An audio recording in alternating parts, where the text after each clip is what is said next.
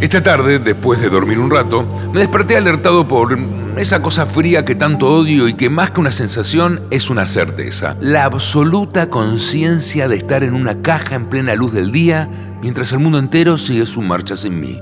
¿Qué encontraré cuando muera? ¿La decrepitud? ¿Espectros vengativos? ¿Un golfo de negrura?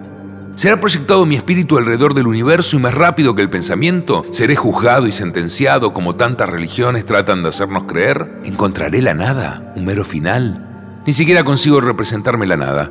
No puedo creer en la nada. No existe tal cosa. Siempre queda algo, alguna forma de energía, pero ese viaje que es la muerte, ¿cuánto dura?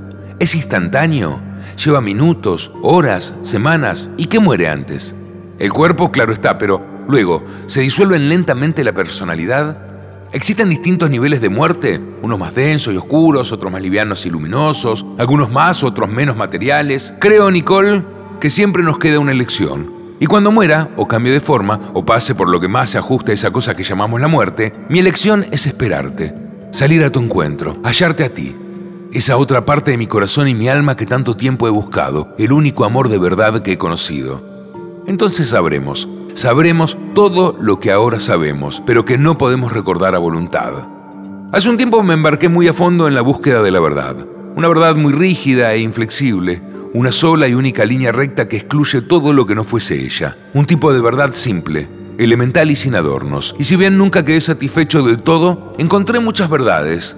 El coraje es una verdad, la superación del miedo es una verdad, la integridad, el no mentirse a uno mismo, eso es una verdad. Hacer honor a las promesas es una verdad, porque decir que Dios es verdad sería demasiado simple.